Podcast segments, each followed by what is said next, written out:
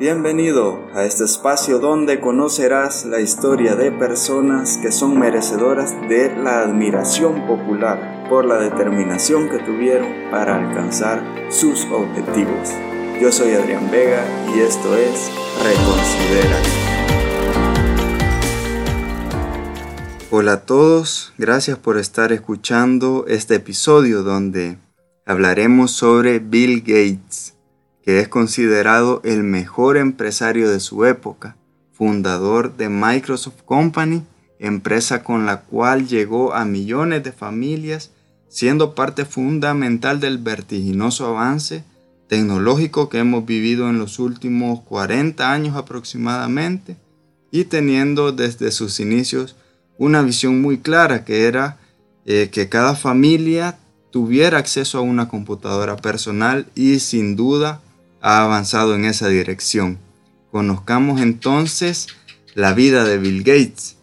Y su nombre real es William Henry Gates, pero es mundialmente conocido como Bill Gates, que desde niño mostraba una afición muy marcada hacia el aprendizaje.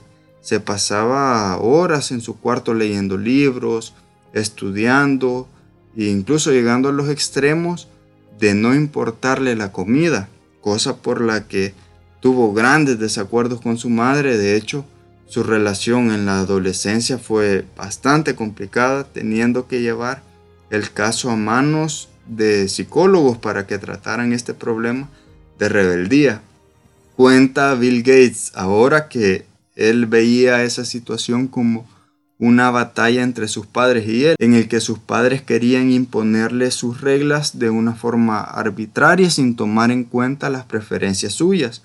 Pero al cabo de unos dos meses de estar asistiendo al psicólogo comprendió o vio la situación desde otro punto de vista y las cosas mejoraron. Esta es una etapa de la que él mismo dice sentirse avergonzado viendo ese tiempo desde la actualidad. Desde joven se consideró a sí mismo como alguien más inteligente que el resto, dándose cuenta que resolvía los problemas matemáticos más rápido que los demás, que comprendía mejor las cosas, incluso llegó a ganar un concurso nacional de matemáticas, aunque no solo se destacaba en ese rubro, realmente podría decirse que era una persona multidisciplinaria porque practicaba deportes, tenis más que nada. Se interesó también por el teatro, la literatura, las ciencias, y eso le creó una reputación de joven promesa, por lo que fue invitado por Paul Allen a formar parte del club de programación en la escuela a la que asistía. Paul Allen posteriormente sería su socio en la fundación de Microsoft. Pero antes de eso, Paul, siendo un par de años mayor que Bill, eh, lo dejó fuera de un proyecto para una empresa que había requerido el servicio del club de programación. Eso afectó un poco la relación entre ellos, pero años después, cuando Bill tenía unos 16 o 17 años, la escuela a donde él asistía le pidió que organizara los horarios de los estudiantes, teniendo pues muchas condiciones para acomodar a los estudiantes, por ejemplo, que las clases de música y las de percusión no podían estar a la misma hora, que tomar en cuenta las materias base que eran requisitos para cursar otras materias y pues muchas restricciones más, lo que representó un tremendo reto para Bill y al verse superado por la situación, llamó a Paul Allen para que le ayudara a programar el sistema que acomodara los horarios de los estudiantes. Al final, lo consiguieron unas horas antes de la fecha límite de entrega. Y aquí comienza la historia de Microsoft. Después de ese proyecto, los empezaron a buscar más escuelas para adquirir el sistema de horarios que habían creado Luego se fueron expandiendo, hicieron un proyecto que medía el, patrón del tráfico de la ciudad y así se hicieron famosos en su radio de acción. Luego empezaron a buscar las empresas para que computarizaran sus sistemas.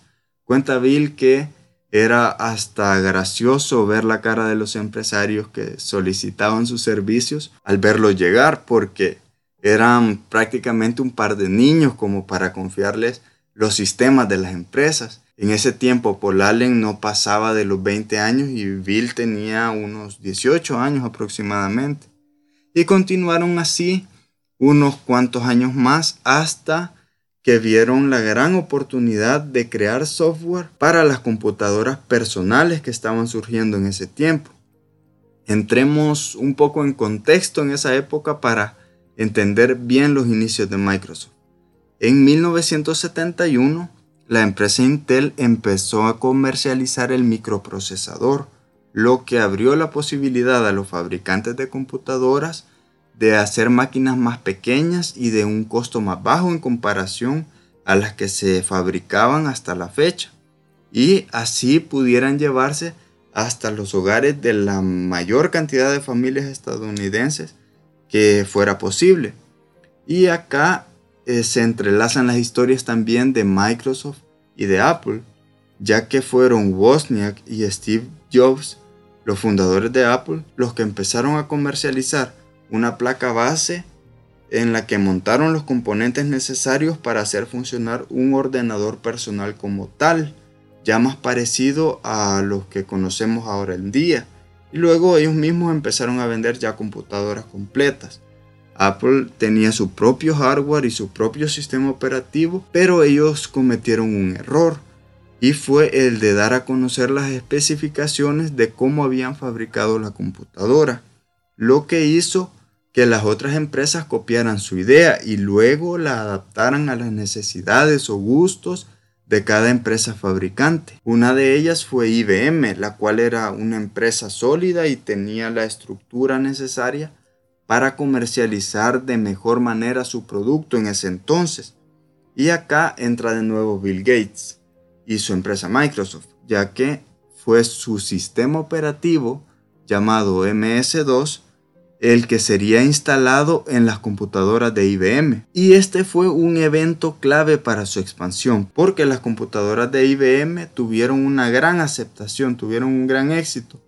Y con ese éxito también Pronto empezaron a sacar copias de esta computadora personal, más económicas y pues en estas copias o clones como se les conocía, el sistema operativo también era el de Microsoft. Entonces, eh, tanto en las computadoras personales de IBM, que ya de por sí tuvieron una venta grande, a eso se le añadió toda la venta de las computadoras clones y en todas ellas estaba presente el sistema operativo de Microsoft, quedando al alcance de más familias, por lo que las personas se acostumbraron, por decirlo de alguna manera, a utilizar ese sistema operativo.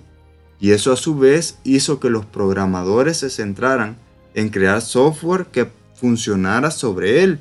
Y entonces se fue formando una red, una estructura tecnológica, a través de la expansión de la computadora personal, en la que Microsoft era la base sobre la cual se iban construyendo cada vez más funcionalidades para los usuarios y esto hizo que se volvieran prácticamente imprescindibles en la industria. Ahora bien, las formas en las que Bill Gates llevó a Microsoft a posicionarse como una autoridad en el campo son bastante cuestionadas.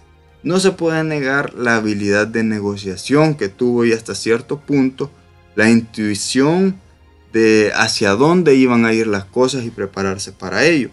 Pero ¿por qué te digo que las formas han sido bastante criticadas?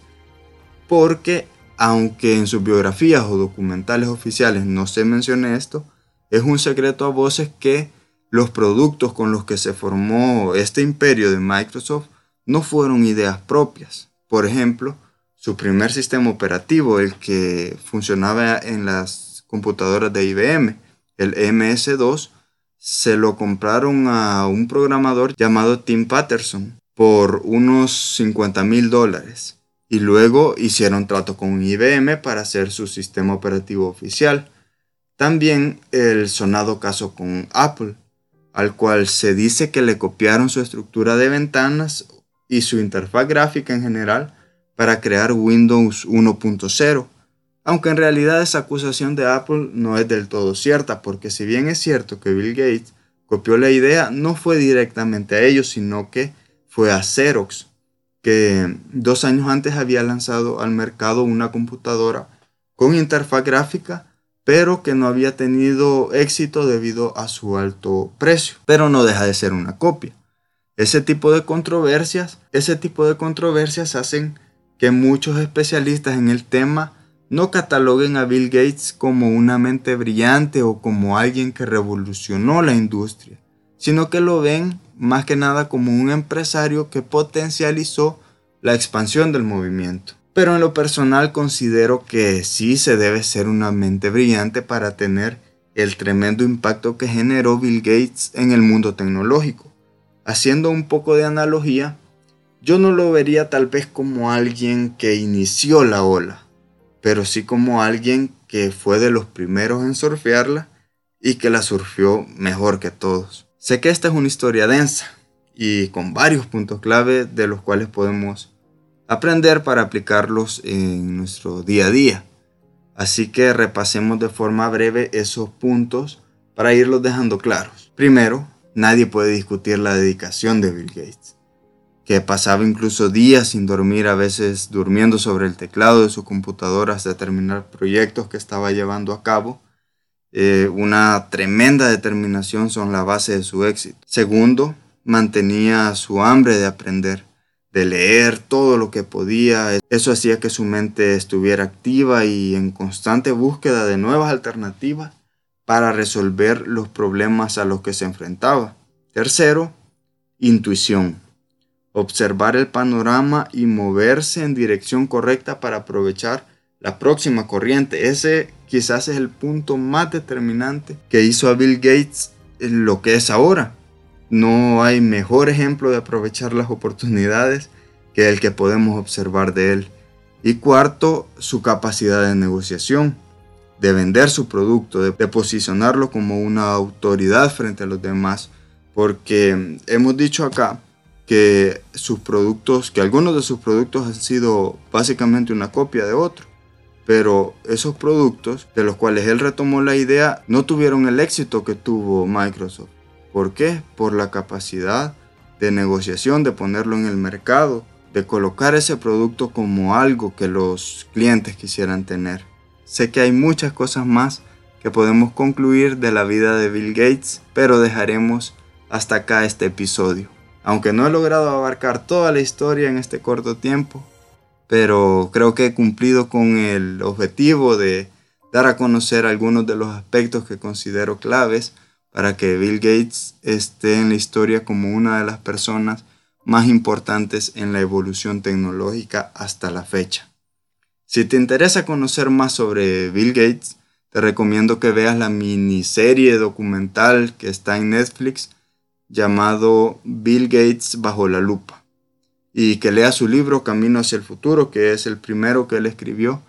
Eh, muy bueno, muy, muy recomendable.